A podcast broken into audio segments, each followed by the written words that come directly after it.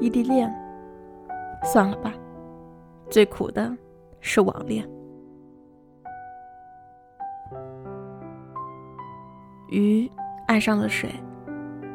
鱼说：“你看不到我的泪，因为我在水里。”水说：“我能感受到你在流泪，因为你在我心里。我爱你，但是你是谁？你又在哪里？”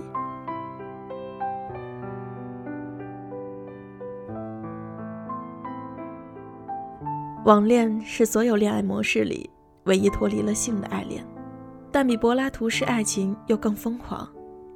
两个人通过单纯的语言文字产生了对对方的迷恋，之后展开交往。这一切最不可思议的都发生在互联网之中。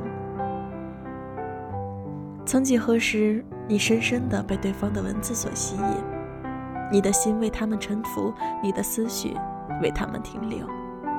你的心情为他们悲喜，从此你不再是一个人，孤单落寞，纷纷滚蛋。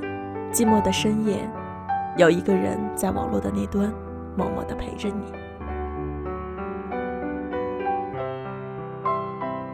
零八年十月份，秋月在大学寝室里坐在电脑前，他边玩电脑又边说：“考不上个医科大学，我照样也能当个医生。”说完，众寝室的姐妹们肃然起敬，都以为秋月会抱着人体解剖学、组织学与胚胎学、生物化学等死学啃读，誓死与教育部门死磕到底。就为这个，秋月的眼睛都熬成了熊猫眼。我们都以为秋月要疯了。后来，我们和男寝室的侯老大撸串的时候，跟我们说：“你们秋月够厉害的。”昨晚秒了我们三个哥们儿，抢了我们阵地啊！听完我们就窜了，瞎说什么呢？我们秋月天天盯着电脑苦读医术，要重考医科大，拯救苍生于水火呢。侯老大说：“别扯了，你们秋月天天跟我们在网上打游戏呢。哦，对了，他已经成医生了，而且是个称霸武林的部落头头。秋月是绕了一圈。”选择了一条容易且更富有野心的游戏医师路线，天天在网上祸害这帮傻小子。我们三个人长哦了一声，低头接着撸串，默默不语。科学家说，与人相见产生第一印象通常需要两秒，即可产生多巴胺与后叶催产素，加上肾上腺素等荷尔蒙迸发出来，并随之产生好感。但我相信网恋的好感时间应该不仅只有两秒。这天，秋月宣布他恋爱了，并且是网恋。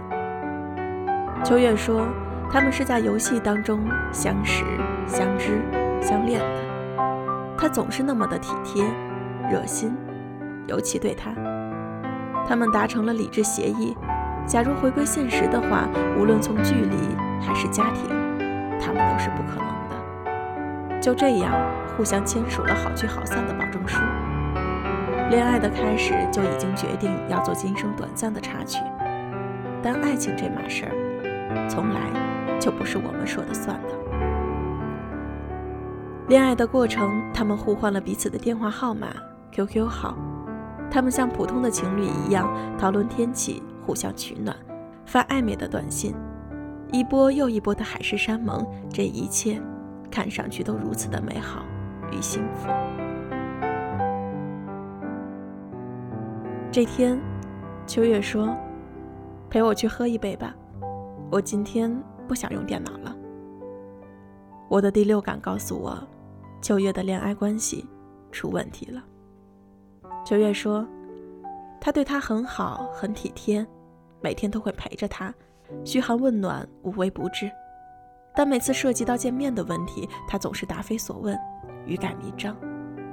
他越来越害怕，怕自己越爱越深，怕自己被漫长的思念折磨致死。他决定要退学了，去找他。都说网恋死于 QQ 隐身，手机停机，前一秒光鲜亮丽，后一秒天崩地裂。我问他：“你不知道他的样子，他的职业，以及他是否单身都不确定，你真的要去找他吗？”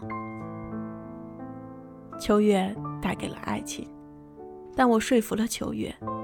转天，秋月请了一个月的假，去了深圳。爱一个人，连沦落为他的影子都会觉得是一种恩宠。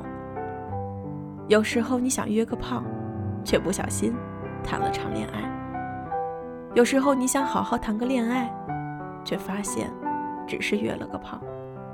我们生在一个牵牵手就能飞君不嫁的年代，却活在了一个就算煮熟的鸭子也能飞了的社会。秋月第三天就回来了。睡梦中扔给我们一句话，我把它睡了。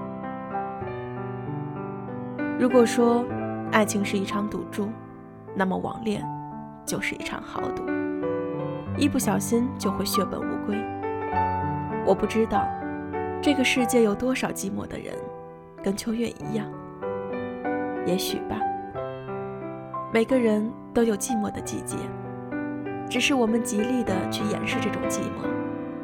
在深夜的灵魂里，只有自己懂得。我们心中挂着一颗寂寞的泪。